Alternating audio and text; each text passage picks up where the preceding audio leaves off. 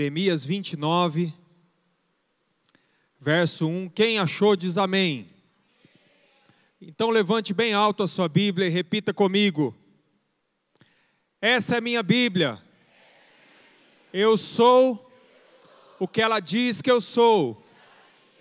Eu tenho o que ela diz que eu tenho. E eu posso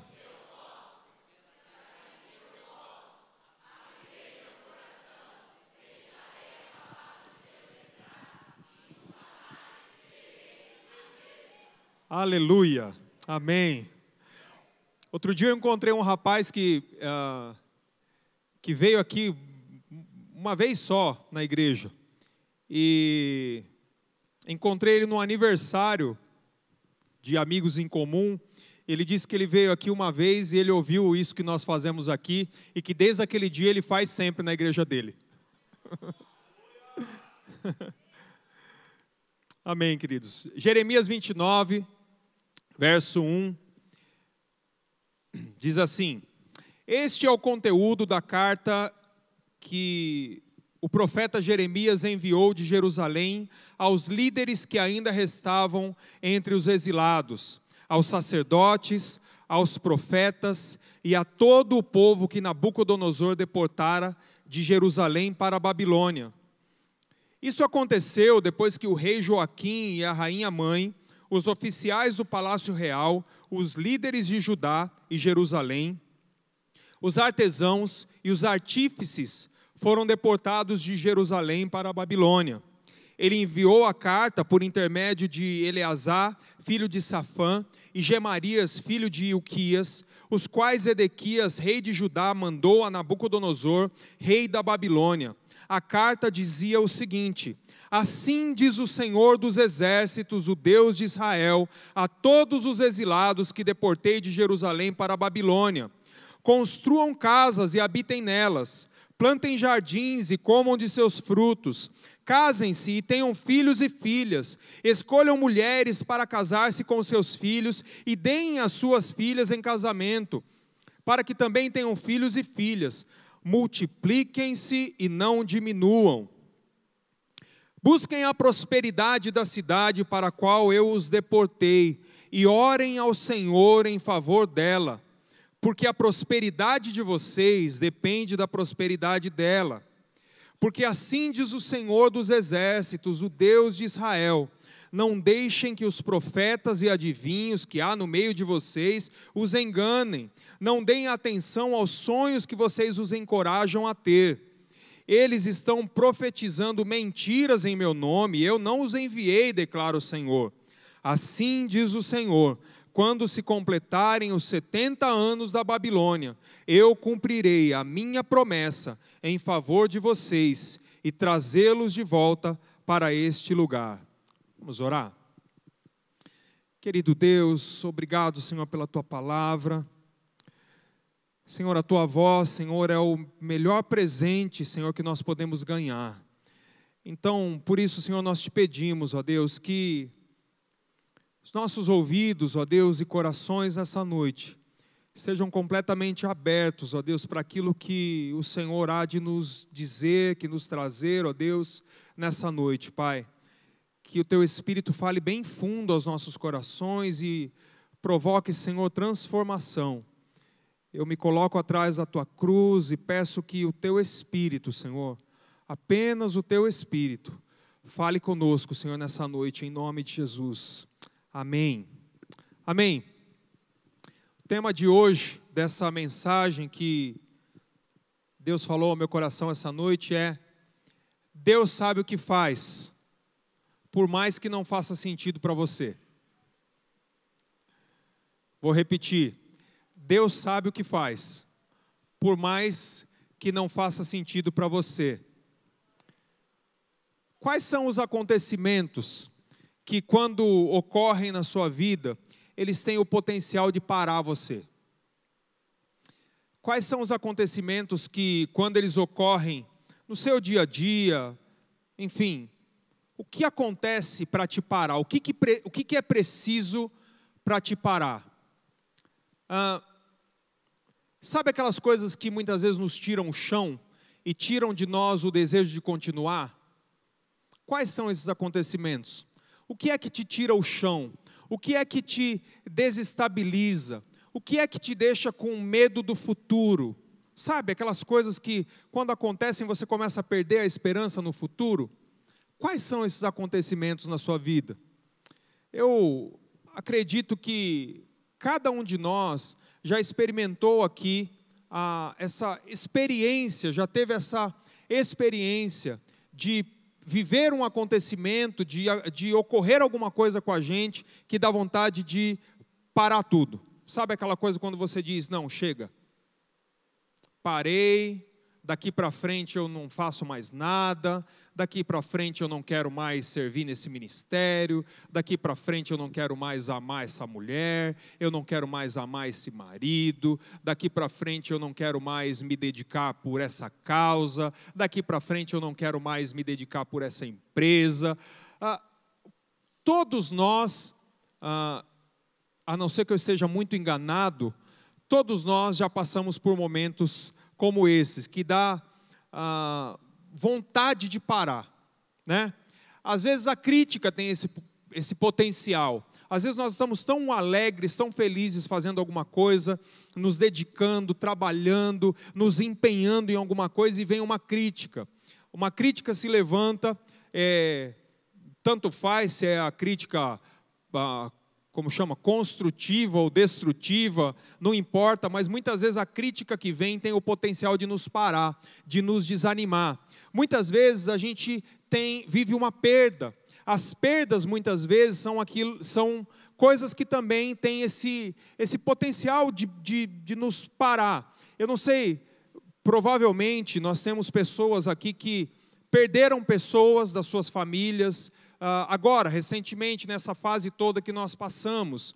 E eu não sei se há alguém aqui que teve essa experiência, mas há muitas pessoas que perderam Uh, pessoas, entes familiares, agora nesse, nesse tempo, nesse momento, ou em outros tempos, e que quando elas perderam essa pessoa, a vida delas parou completamente.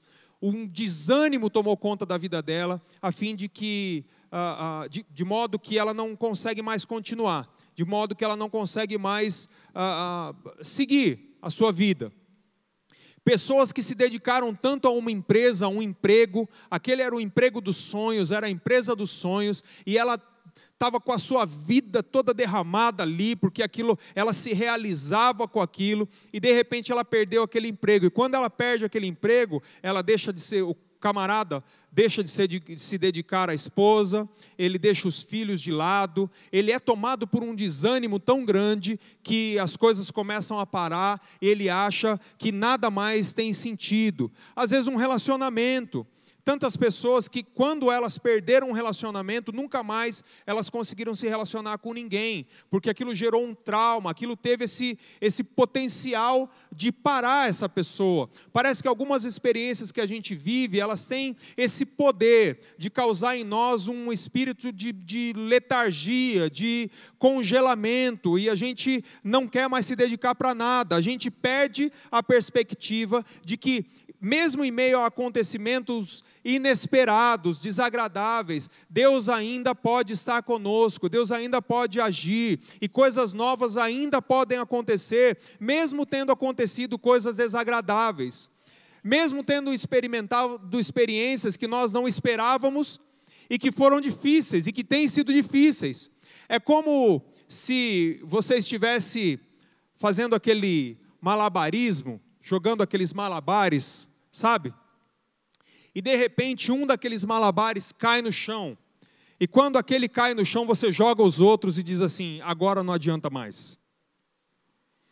Eu ouvi a história de um jogador famoso da NBA, ah, que ele estava numa entrevista e o repórter olhou para ele e começou a ressaltar todas os, as quantidades de acertos que ele tinha, porque era uma coisa impressionante, todas as cestas, né, todos os pontos que ele fazia, ele é um fenômeno e tudo mais.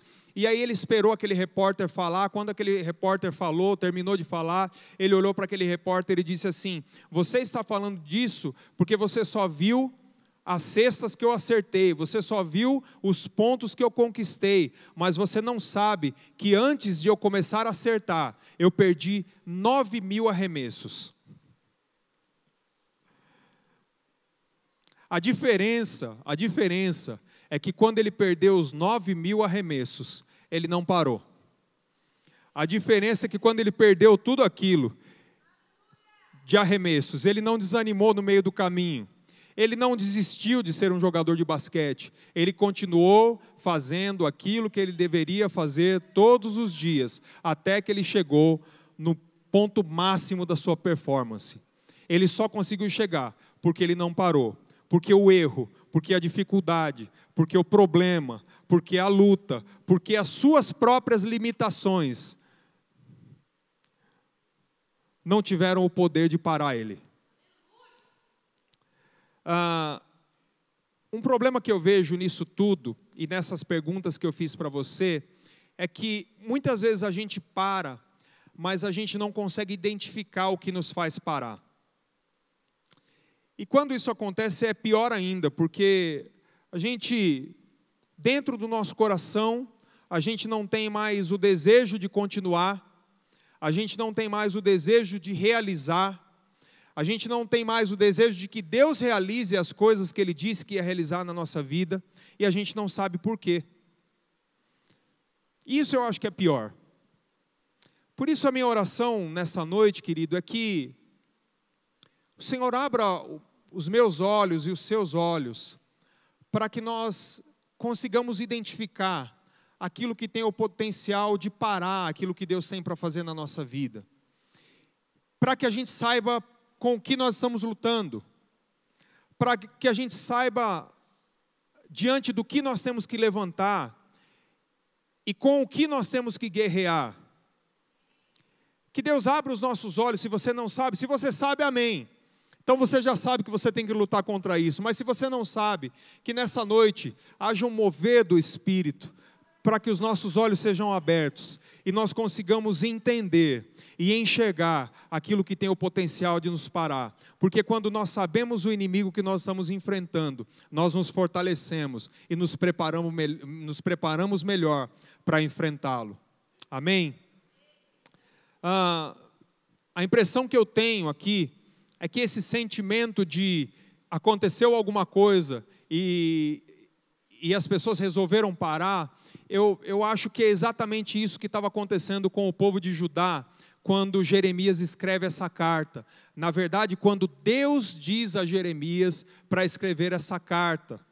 Ah, acho que esse sentimento estava acontecendo com esse povo. Só para a gente resumir a história, desde o capítulo 25 de Jeremias, Deus está falando para o povo: eu vou mandar vocês para o cativeiro.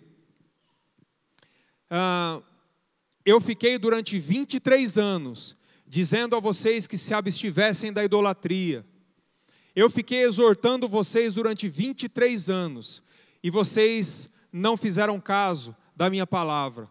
Portanto, dessa vez, eu vou cumprir aquilo que eu disse eu não volto atrás na minha palavra. Deus estava dizendo isso para o povo, desde o capítulo 25. Vocês vão ser levados cativos para a Babilônia e vão permanecer ali durante 70 anos, porque vocês me provocaram a ira. E isso era inevitável, Deus estava dizendo. Pois bem, Nabucodonosor, o rei da Babilônia, invade Jerusalém, destrói o templo, destrói os muros, devasta tudo e leva aquele povo cativo para a Babilônia. A profecia começa a se cumprir, a profecia ah, dita por meio do profeta Jeremias começa a se cumprir. No meio disso, alguns falsos profetas começam a se levantar e dizer assim: olha, não é isso que Deus está dizendo. Se você ler toda a história, pegar lá desde o capítulo 25, você vai, vai ver isso se manifestando várias vezes. E, e os profetas tentam, esses falsos profetas tentam desmentir aquilo que Deus tinha falado através de Jeremias. Mas o fato é que a palavra desses falsos profetas caiu por terra, Deus ah, fez com que eles morressem, esses falsos, falsos profetas, e afinal, com o final de tudo, o povo acabou indo mesmo para o cativeiro. E quando esse povo vai para o cativeiro, eles enfrentam um sentimento terrível, algo um sentimento de tristeza muito grande. Isso está revelado lá no Salmo 137. E eu acho esse salmo assim muito simbólico a respeito disso que está acontecendo aqui, porque lá no salmo eles estão dizendo assim: nós nos assentávamos uh, de, junto aos rios da Babilônia e chorávamos com saudade de Sião nós pendurávamos os nossos instrumentos nos salgueiros que lá havia, porque aqueles que nos capturaram nos pediam canções e diziam para nós assim: cantem uma música alegre de Sião. Como nós podemos cantar os louvores do Senhor longe de Sião? Mas o que mais me marca em relação a essa tristeza que o povo estava sentindo é o jeito que esse salmo termina ah, aquelas pessoas dizem assim: Babilônia, feliz aquele que pagar a você o mal que você nos fez. E olha só que coisa terrível isso aqui. Feliz aqueles, felizes aqueles que pegarem os seus filhos e esmagá-los contra a rocha. Você acha que eles estavam tristes ou não?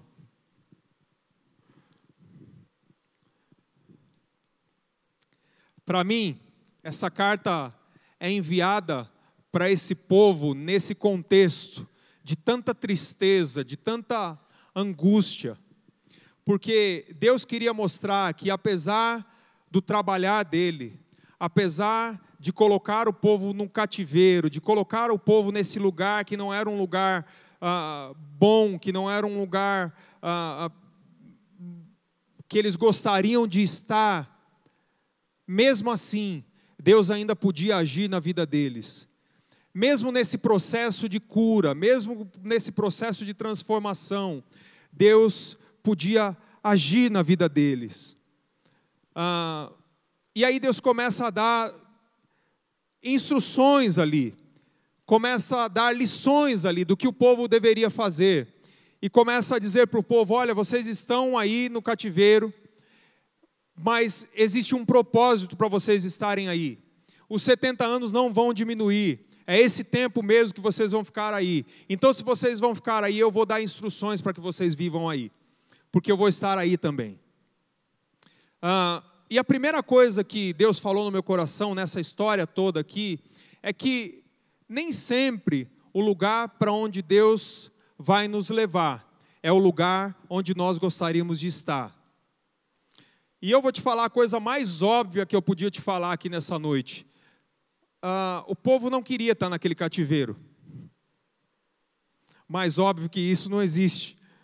Uh, porque estar em Jerusalém era símbolo do processo de transformação daquele povo, de conquista daquele povo, onde Deus manifestou a sua propriedade sobre o povo, manifestou que Ele era o Senhor daquele povo. Então, o templo de Jerusalém mostrava todas as características da aliança que Deus tinha com aquele povo, as muralhas, os utensílios do templo, tudo aquilo que era feito ali em Jerusalém, dava uma identidade para aquele povo, e naquele momento, quando eles saíram de lá e foram para a Babilônia, eles perderam essa, essa identidade. Então, viver na Babilônia e imaginar que eles iam ter que ficar 70 anos lá, era terrível para eles, era o pior sentimento que eles podiam ter.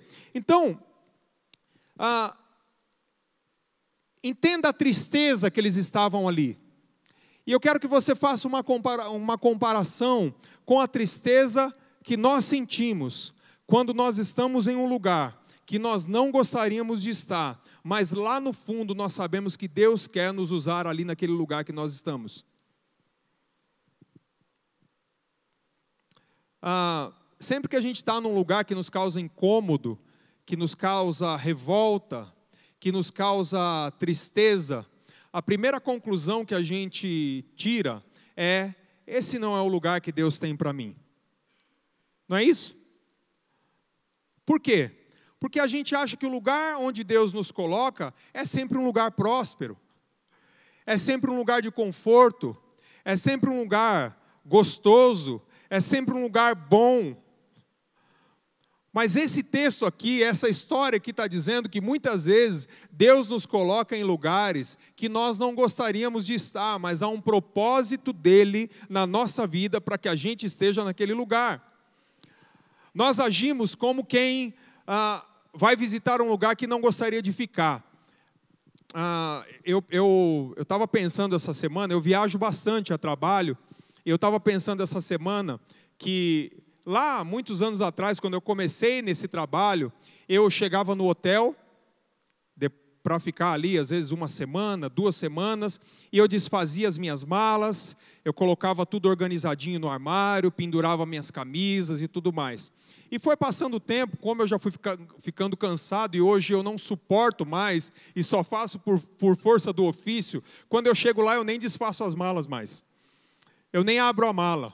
Então eu só pego ali aquilo que eu vou usar e vou deixando ali, louco para poder colocar de volta as coisas para vo poder voltar para casa.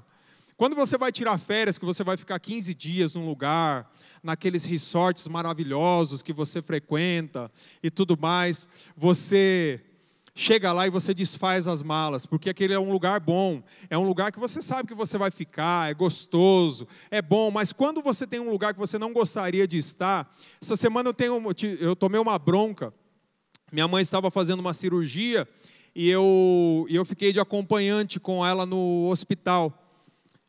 E, e aí, num dos momentos, a enfermeira entrou, eu estava com a minha mochilinha, né? E ela com a malinha dela e tal, e, eu deixei em cima assim as coisas e tudo que precisava eu ia pegando ali, porque eu não via a hora de sair dali, né? E aí eu tomei uma bronca da enfermeira, porque ela entrou, não tinha nem lugar para colocar as coisas e tudo mais, porque eu só fui colocando em cima as coisas ali, e, e, e ela falou assim, moço, você pode usar esse armário aqui para colocar as coisas. E eu falei, moça, você não sabe a agonia que eu estou, a vontade que eu estou de ir embora daqui. Então eu vou deixar a mala semi-pronta já. Ah, porque são lugares que a gente não gosta de estar. A gente gostaria que Deus sempre colocasse, nos colocasse em lugares gostosos, lugares de conforto, lugares onde há prosperidade, onde há sempre paz, onde tudo vai dar certo. E isso, infelizmente, é uma notícia ruim de dar, mas isso não é sempre verdade.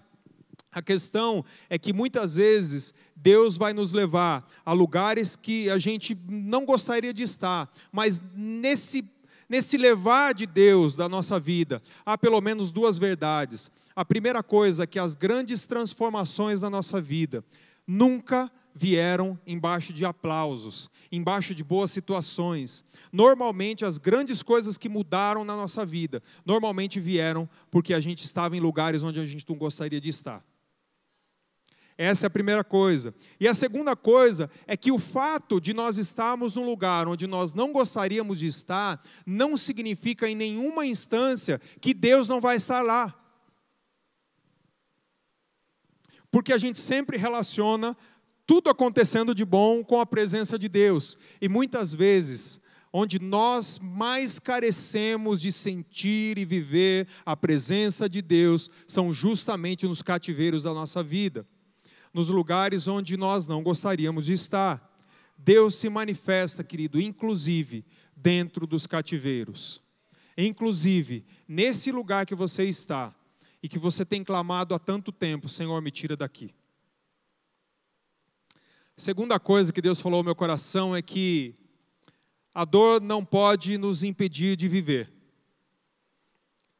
Uma das orientações de Deus para o povo nessa carta a Jeremias era a seguinte: continuem vivendo, vivam normalmente, construam casas, plantem pomares, comam dos seus frutos, colham e comam dos seus frutos, ah, tenham filhos, casem-se, tenham filhos, deem os seus filhos em casamento, para que eles também tenham filhos e vocês tenham netos. Ou seja, continuem a vida, continuem a vida de vocês.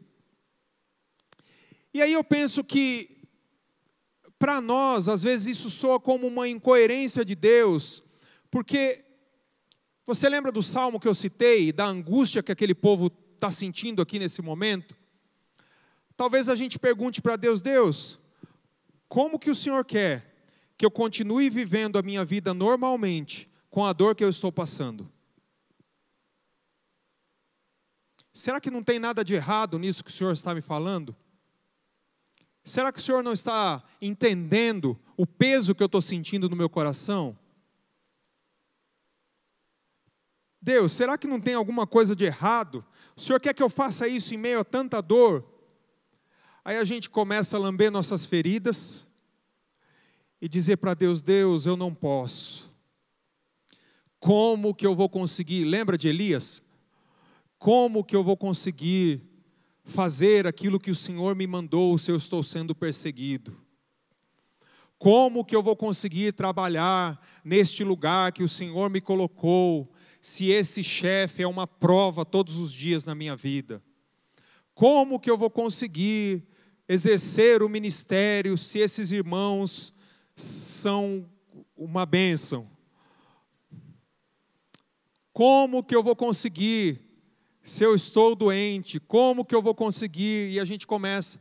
E a impressão que eu tenho, a impressão que eu tenho, é que Deus olha aqui para o povo e diz assim: gente, para aí de lamber as suas feridas, se levanta e vai caminhar, porque eu sou com vocês. Ainda que vocês estejam no meio do cativeiro, eu estou com vocês. Continuem a viver mesmo depois de tanta dor, mesmo depois de tanto sofrimento, tenha a coragem de recomeçar, siga a sua rotina, continue fazendo aquilo que está nas suas mãos para fazer. Se não dá tempo, dá tempo, se não dá condição, se não tem dinheiro, se não tem hum, caminhos para você fazer uma coisa, continue fazendo as outras coisas. Não pare toda a sua vida porque um vínculo foi quebrado, porque uma área está danificada, porque uma área precisa de restauração oração. Você precisa continuar, você precisa permitir que nas outras, em todas as outras áreas da sua vida, Deus continue fazendo, Deus continue usando, Deus continue abençoando, Deus continue te usando, Deus continue falando, Deus continue abençoando. As outras áreas da sua vida ainda estão vivas, por mais que uma dessas áreas esteja danificada, esteja com problema, você esteja enfrentando dor, por mais que você tenha perdido algo, existem muitas coisas que Deus já te deu e essas coisas continuam aí. Os últimos anos, esse tempo de pandemia, surgiu uma síndrome, outro dia eu estava lendo a respeito disso, uma síndrome que nos Estados Unidos foi o primeiro lugar onde ela foi identificada cientificamente, é, e lá nos Estados Unidos é, é, a sigla é fogo, né? Fogo de fogo mesmo, só que a, a sigla em inglês é Fear of Going Out, ou seja, medo de sair. E para nós aqui, os, os, psicólogos e psiquiatras deram ah, o nome dessa síndrome de Síndrome da Cabana. E o que, que é essa síndrome? Pessoas que passaram muito tempo presas por conta da pandemia especialmente aquelas que perderam pessoas da sua família, pessoas próximas. Elas, no momento em que a, a pandemia estava caminhando para o final, elas não conseguiam, elas desenvolveram uma espécie de pânico de sair de casa. E elas, ah, aquelas pessoas que ficaram em home office, fizeram, muitas delas, mesmo estando em home office, pediram demissão dos seus empregos porque só a possibilidade de sair de casa as deixava apavoradas. Parou. A dor parou essa pessoa. A dor estacionou essa pessoa. Quando a gente vive uma dor, a gente quer fazer o mínimo possível, você já percebeu? Quando o nosso coração está ferido, a gente não quer se envolver com muitas coisas, a gente não quer tentar ser útil em muitas coisas, a gente não quer atuar em muitas coisas, a gente não quer nem cogitar a possibilidade de Deus nos usar em outras coisas, porque a gente está ferido, nosso coração está ferido, a gente quer fazer o mínimo possível. Mas essa carta aqui também me ensina que a dor não pode nos parar. Por mais que nós tenhamos vivido dor, por mais que nós estejamos vivendo dor, o Senhor ainda está agindo. E a palavra de Deus nos estimula a continuar, porque tem tantas e tantas outras coisas que nós precisamos continuar andando, porque afinal de contas, Deus sabe o que faz. Continue planejando, continue seguindo em frente, porque os planos de Deus, querido, esses não falham. Os planos de Deus, quando Ele planeja, não existe dor que faça parar esse plano. Terceira coisa, onde quer que você esteja, Deus pode gerar fruto a partir de você. Essa carta, uma das palavras dessa carta que Deus diz ao povo é o seguinte: busquem a prosperidade do povo, do lugar para onde eu vos mandei. Ou seja, sabe esse lugar que você não gostaria de estar? Além de permanecer aí, eu ainda estou te dando a orientação de que você busque e trabalhe pela prosperidade desse lugar. Porque na prosperidade desse lugar, você vai ser próspero. Mais uma incoerência, né? Ah, e sabe o que eu acho lindo na palavra de Deus? É que o povo fica ali na Babilônia e recebe essa orientação de Deus para orar e clamar para que a Babilônia seja próspera. Você imagina alguém com aquele sentimento lá do Salmo 137, ainda orar para que Deus derrame prosperidade naquele lugar. Imagine só essa situação eles ficam presos ali durante 70 anos. De alguma maneira, eles devem ter aprendido a fazer essa oração. Porque sabe o que eu acho lindo? 70 anos depois, quando o cativeiro está terminando, Jerusalém está destruída, o templo está sob ruínas, ah, ah, os muros estão destruídos. Mas sabe quem que dá o dinheiro para Jerusalém ser reconstruída? A Babilônia. Você entende esse mistério, querido? Você entende que o ato do povo estar na Babilônia fez com que a Babilônia prosperasse, a ponto de a própria Babilônia ajudar a reconstruir aquilo que ela mesma tinha destruído. Então, nesse lugar que você está, que muitas vezes é incômodo, quando esse lugar prosperar, você vai prosperar também. E coisas à frente, que são planos de Deus, que Deus ainda tem para fazer, esse lugar que você não gostaria, mas que você está orando por ele, esse lugar vai ser o caminho, vai ser o canal para que a promessa de Deus se cumpra lá na frente na sua vida. Foi isso que aconteceu com esse povo. Porque os primeiros recursos começaram a vir da própria Babilônia para que o povo reconstruísse a terra. A prosperidade deles, a prosperidade do povo, abençoa a Babilônia. E depois a prosperidade da Babilônia abençoa novamente o povo. E tudo isso culmina no cumprimento da promessa de Deus, quando Ele leva todo o povo de volta. Eu sei que nem sempre esses lugares que a gente precisa estar são bons lugares. Às vezes o seu ambiente familiar é terrível, às vezes a empresa onde você está é terrível, e a nossa oração normalmente é para que o Senhor nos tire de lá. Senhor, abre uma outra porta. Senhor, prepara logo o varão para eu casar e largar essa família.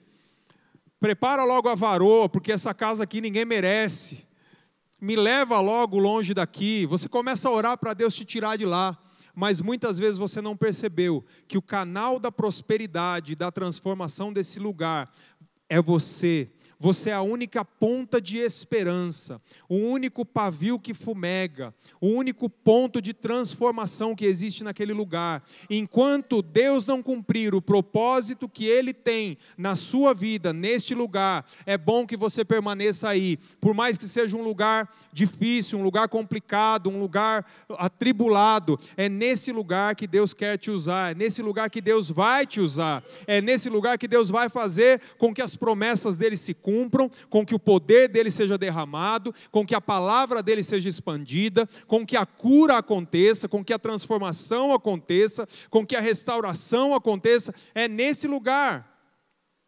Eu fiquei imaginando esses jovens aqui de 18, 19, 20 anos. A semana passada o pastor Klaus chamou todos eles aqui, o pessoal que ia lá para o Nordeste. É, você já imaginou quantos jovens nessa idade topariam estar num lugar como aquele, onde você não tem um lugar direito para dormir direito, um lugar para ter a sua privacidade, um lugar para ter o seu conforto. As pessoas vão para aquele lugar. Você já pensou quantos quantos jovens, quantos adolescentes topariam esse desafio? Então eu oro pela vida deles exatamente por isso, porque lá onde eles estão, Deus vai fazer deles um canal poderoso na mão dele. Uma vez por ano, eles recebem essa missão ali. Mas que essa vez, e a minha oração é que essa vez seja a única. Não no sentido de não ter outras, mas seja a única para muitas pessoas que vão ouvir a palavra de Deus pela primeira vez. Eu, eu já vi diversos testemunhos de pessoas que estavam em lugares que não queriam, no momento que não queriam, lugares que se sentiam extremamente incomodadas, mas que quando elas perseveraram em ficar naquele lugar e buscaram o propósito de Deus naquele lugar, elas começaram a ver os milagres de Deus acontecendo naquele lugar. Quantos testemunhos a gente já não ouviu a respeito disso? Eu trabalhei numa empresa e, e essa empresa, eu vou ter todos os, os cuidados para dar esse exemplo aqui, porque hoje está um pouco complicado de dar esse tipo de exemplo. O, os meus patrões ali, os donos da empresa, eles tinham uma, uma confissão religiosa, vou falar de uma maneira bem bonita aqui, uh, eles tinham uma confissão religiosa diferente da minha. E toda sexta-feira aconteciam algumas coisas ali à noite na empresa, se é que você sabe o que eu estou falando. E eu abria a empresa. Quando eu chegava no, no sábado de manhã para abrir a empresa, eu via ali uma série de objetos e tudo mais, e, e e aqueles objetos, a maneira como estavam colocados ali dentro da empresa, me mostravam mais ou menos o que tinha acontecido ali na noite anterior. Mas Deus colocou uma, uma coisa no meu coração nesse tempo, de nunca reclamar. Eu nunca reclamei naquele lugar, porque a palavra que eu tinha no meu coração era essa mesma palavra de Jeremias 29. Ore pela prosperidade deles. Clame pela prosperidade deles. Então, muitas vezes eu entrava, via tudo aquilo e dizia: Deus abençoa a vida deles. Dizia: Deus intervém na vida deles. Deus derrama o teu poder na vida deles. Senhor, que eles conheçam a verdade da tua presença que eles experimentem, que eles tenham condições de experimentar um dia o quanto tu és um Deus tremendo, poderoso, grande, maravilhoso. E eu fazia aquela oração quase todos os sábados. Trabalhei nessa empresa durante sete anos. E sabe o que aconteceu? Pouco tempo depois, eu era convidado para as confraternizações, onde eu tinha sempre que levar uma palavra. Eu era convidado para bodas de prata de quem eu nem sabia que era o familiar do familiar de não sei quem, e aproveitava o churrasco, claro, né? Sempre tinha churrasco, sempre tinha, né? E, e, e era convidado, até velório eu era convidado para fazer. E fiz velório junto com com padre, com pai de santo. E era uma bênção poder chegar ali com a palavra da verdade. Era maravilhoso poder chegar ali e falar do Jesus que eu creio. Era tremendo chegar ali, abrir a minha Bíblia e olhar as lágrimas escorrendo nos olhos daquelas pessoas. Em momentos de festa, você imagina, confraternização, sabe como que é a festa da firma?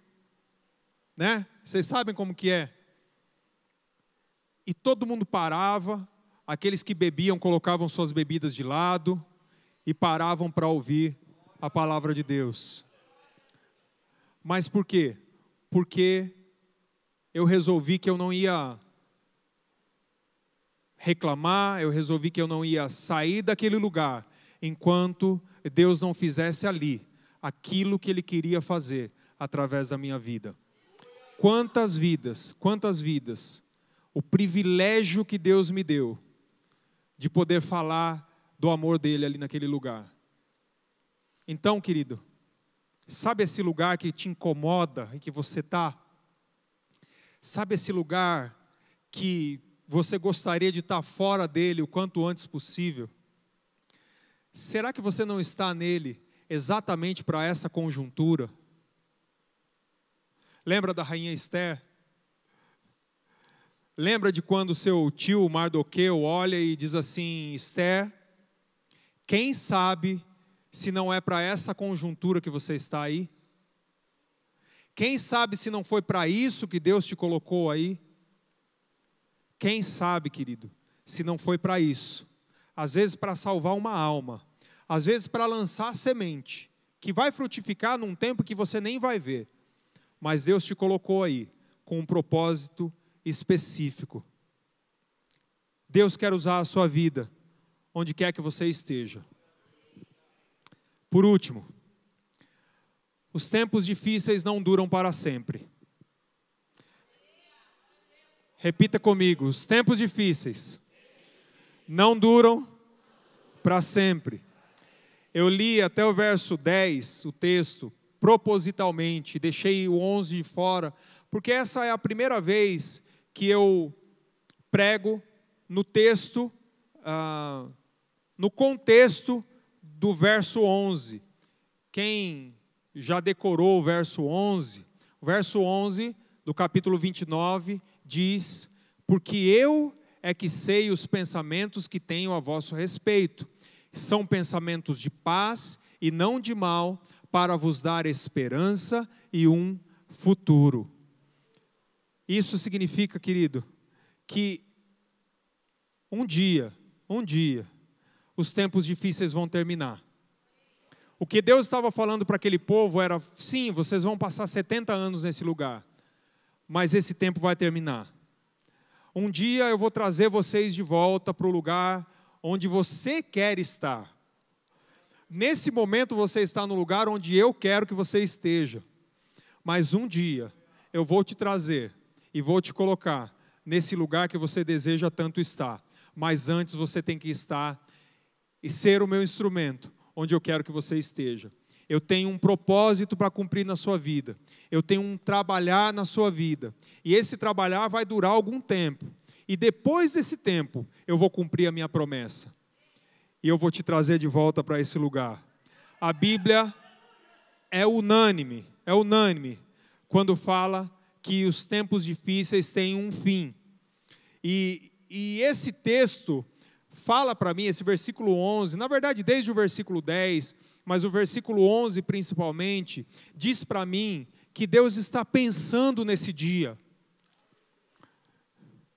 Sabe, eu é que sei os pensamentos que tenho ao vosso respeito, e são pensamentos de paz e não de mal, para vos dar o fim que desejais. Ele está pensando nesse dia. Ele já está pensando no dia que ele vai te tirar daí. Mas por enquanto fica aí onde você está. Por enquanto seja usado por ele aí onde você está. Por enquanto seja instrumento dele aí onde você está, porque ele está planejando o dia em que esse tempo vai terminar. Há uma onda de pregadores dizendo por aí, ah, vou resumir aqui o tipo da teologia que a gente tem ouvido. É uma onda de pregadores dizendo que Deus ah, criou o mundo, deu corda nele e deixou o mundo à sua própria sorte.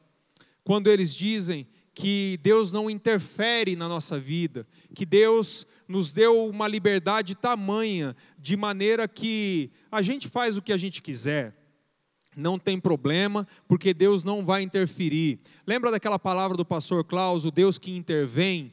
Eu me lembro que eu estava ali na, na, na cafeteria e alguém me perguntou o que você achou dessa palavra. Eu falei, puxa, como essa palavra é propícia para os nossos dias, porque muitas vezes nós estamos sendo levados a acreditar num Deus que não age, acreditar num Deus que não é presente na nossa vida, acreditar num Deus que não muda situações. E querido, eu vou, vou ser honesto aqui com você.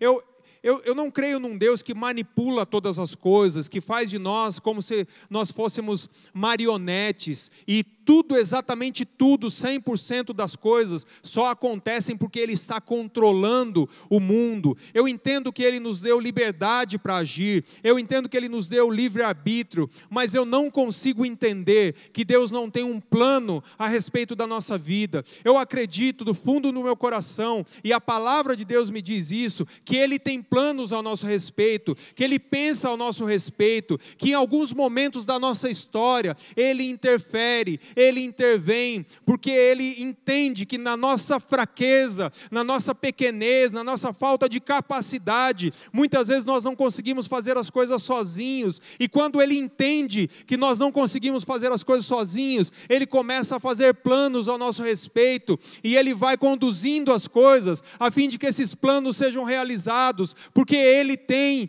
planos ao nosso respeito, Ele age, Ele interfere, Ele intervém na nossa vida, Ele intervém na sua vida, nesse lugar onde você está. Você crê num Deus que atua, que está junto com você, que fala, que age, que muda situações, que transforma situações, porque nós cremos num Deus vivo, não é um Deus que nos criou e nos abandonou à nossa própria sorte. Ele age, Ele é nosso Pai, Ele é nosso amigo, é isso que a palavra de Deus nos garante. Ele está presente e nós precisamos aprender a desfrutar dessa presença presença dEle, desse agir dEle, e crer que Ele tem esse plano e que uma hora os tempos difíceis vão terminar. Porque Ele tem planos a nosso respeito. Aleluia. Aleluia. Salmo 126, verso 6. Quando eu falei que a Bíblia é unânime em dizer que esses tempos vão terminar, que esses desertos não são para sempre, como eu falei aqui de manhã, que os tempos difíceis têm um, um dia no plano de Deus para terminar. Salmo 126, verso 6. Aquele que sai andando e chorando enquanto semeia, voltará com júbilo trazendo seus feixes. Se você está semeando com choro hoje, Saiba que vai chegar o dia que você vai voltar festejando com os seus frutos na mão. É a palavra de Deus que nos garante isso. Salmo 30, verso 5: O choro pode durar uma noite inteira, mas pela manhã a alegria vem. Eu não posso ser leviano e dizer para você que o tempo difícil da sua vida vai acabar essa noite, que ele vai acabar amanhã. Eu não sei. Eu não sei qual é o pensamento de Deus a esse respeito. Mas o que eu posso te garantir é o que a palavra de Deus nos garante: é que vai terminar, é que vai chegar ao fim. No versículo 14 do texto que nós lemos, a carta de Jeremias diz assim: Quando vocês me buscarem de todo o seu coração, eu serei achado de vós e mudarei a sua sorte. Tem um dia para Ele mudar a nossa sorte. Eu quero terminar. E Eu quero te estimular nessa noite a continuar caminhando, crendo que Deus sabe o que Ele faz. Então, quando virem aquelas situações que às vezes te dão aquela vontade de parar e você diz: Deus, eu estou desanimado, eu não quero mais seguir, para mim chega, eu estou muito cansado, isso não é mais para mim. Eu, te, eu quero te convidar a ficar firme, porque esse tempo vai terminar. Eu quero te convidar a continuar frutificando, a continuar caminhando, a continuar crendo a continuar clamando por esse lugar onde você está, a continuar sendo o canal da bênção de Deus onde quer que você esteja. Fique firme, querido. Se algo travou na sua vida, que todas as outras coisas que não travaram, você tenha coragem de olhar para elas e dizer: se Deus não fez aqui, Deus está fazendo aqui. Se Deus ainda não fez aqui, aqui o meu Deus continua agindo, Ele continua atuando, e eu não posso parar. Que Deus restaure o vigor no seu coração, que Deus restaure a força no seu coração, a fé no seu coração, para continuar seguindo, mesmo não entendendo que Ele sabe o que Ele faz porque Ele sabe o que Ele faz. Você crê que Ele sabe o que Ele faz? Então aplauda o nome dele agora, em nome de Jesus. Aleluia. Aleluia. Feche seus olhos, eu gostaria de orar. Eu quero fazer um apelo específico aqui por aqueles que foram levados a estagnar a sua vida por causa de situações que aconteceram. Talvez você não saiba por quê, qual, quais são essas situações, mas você parou. Um dia você tinha um ministério e você deixou para lá. Um dia você estava num lugar que ele precisava te usar, ou pode ser que você esteja nesse lugar hoje e você ainda não entendeu qual é o propósito dele nesse lugar. Talvez você olhe para algumas situações que aconteceram e isso te gera uma tristeza tão grande no coração que você tem dito para Deus: Deus, eu não quero mais. Eu estou cansado, eu não quero mais. Eu não acredito mais nessa família eu não acredito mais na tua palavra, eu não acredito mais que o que eu estou fazendo possa frutificar, eu não acredito mais. Se você tem sido afrontado, atingido por algum tipo de sentimento como esse, eu gostaria de orar especificamente por você nessa noite. Eu gostaria que você levantasse a sua mão. Amém. Amém. Aleluia. Querido, isso não é vergonha. Isso não é vergonha. Vergonha é nós abrirmos mão dos grandes projetos que Deus tem na nossa vida. Isso sim é duro, isso sim é triste. Mas se você não quer abrir mão desses projetos, coloque a sua mão bem alto. E eu quero clamar a Deus agora pela sua vida. Querido Deus, em nome de Jesus, Pai. Em nome de Jesus, Senhor, você, tu sabes, ó Deus, aquilo que aconteceu, aquilo que tem acontecido, Senhor, na história de cada um desses irmãos, ó Pai. Aquilo que no decorrer do caminho, Senhor, trouxe dor, trouxe luta, trouxe dificuldade, Senhor, tirou deles, ó Deus, as possibilidades, ó Pai, e fez com que eles deixassem, Senhor, coisas tão importantes, ó Deus, que o Senhor estabeleceu na vida deles para trás, Pai. Deus, em nome de Jesus, eu quero clamar a Ti, Senhor, que o Senhor possa derramar um espírito novo, que o Senhor possa derramar, Senhor, um novo ânimo. Senhor, em nome de Jesus, ó Deus, que o Senhor comece a esclarecer, Senhor, no coração dos meus irmãos, ó Pai, quais são os teus propósitos, ó Deus.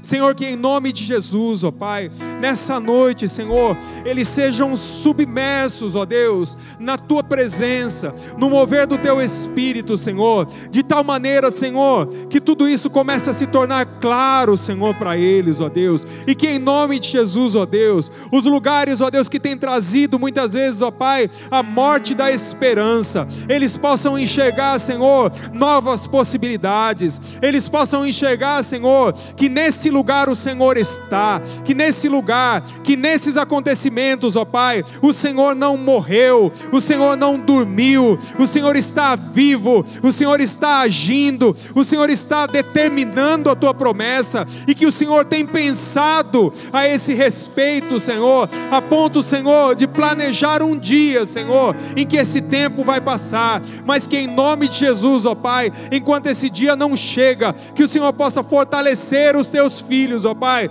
para que eles continuem caminhando, para que eles tenham, Senhor, a coragem, Senhor, de recomeçar, em nome de Jesus, ó Deus, que ao olhar, Senhor, uma planta que morreu, eles possam, Senhor, olhar para um grande jardim, Senhor, que está florescendo em volta, Senhor, onde há, Senhor, grandes possibilidades, ó Deus, onde o Senhor tem agido, meu Deus, que em nome de Jesus, ó Pai, nós possamos poder enxergar, Senhor, as grandes coisas que tu tens feito, Senhor, apesar dos cativeiros que nós temos vivido, Deus, em nome de Jesus. E cada um desses amados, ó Pai, que saia nessa noite, Senhor, com a tua promessa, o teu propósito, Senhor, vivo, Senhor, novamente no coração, para honra e glória do teu santo nome.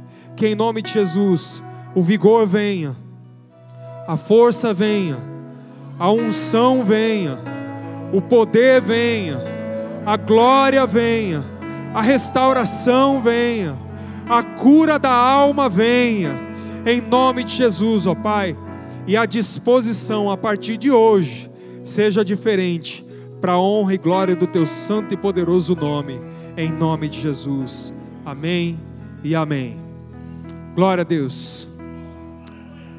Coloque-se de pé, querido. Você recebe essa palavra nessa noite, em nome de Jesus. Amém.